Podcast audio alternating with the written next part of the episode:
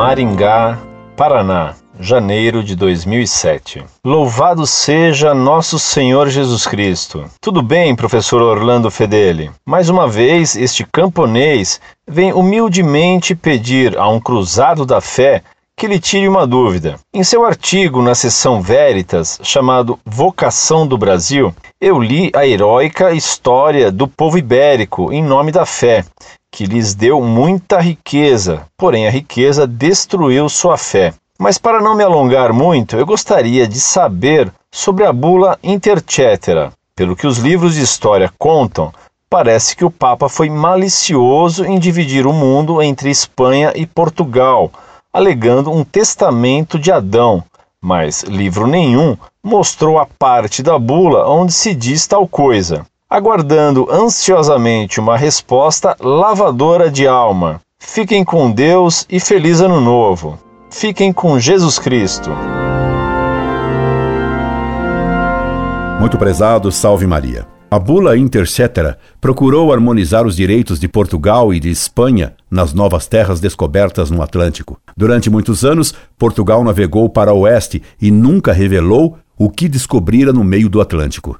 Quando Colombo declarou que chegara a um continente novo ao oeste e tomou posse dele em nome da Espanha, Portugal reclamou, dizendo que as terras eram dele, porque as descobrira antes.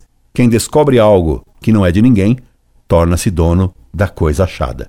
A Espanha aceitou a alegação de Portugal. Portanto, Portugal deve ter dado alguma prova do que alegava, mas argumentou com razão que Portugal deveria ter declarado publicamente a sua descoberta, coisa que Portugal não fizera porque sabia que a América era imensa e Portugal não teria meios de guardar militarmente essa descoberta em sua posse. Espanha e Portugal aceitaram o Papa como juiz do seu litígio. O Papa, inicialmente, colocou como limite das terras entre Portugal e Espanha um meridiano que passaria a 100 léguas a oeste de Cabo Verde. Portugal não aceitou, dizendo que, nesse caso, só receberia águas.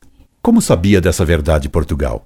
Só poderia saber disso se conhecesse realmente onde começavam as terras do novo continente descoberto. O Papa, então, marcou o limite a 360 léguas a oeste de Cabo Verde. Aí Portugal aceitou, porque sabia que receberia terras. O curioso é por que foi o limite posto a 360 léguas e não a 300 ou a 400. Por que a 360 léguas?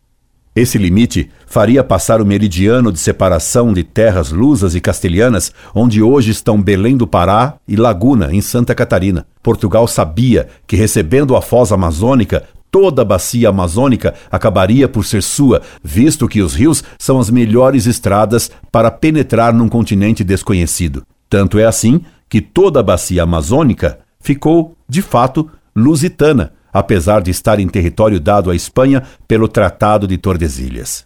Portugal errou no cálculo ao sul, pois pensava que o meridiano de Tordesilhas passaria na Foz do Prata, caindo também toda a bacia do Prata em seu poder.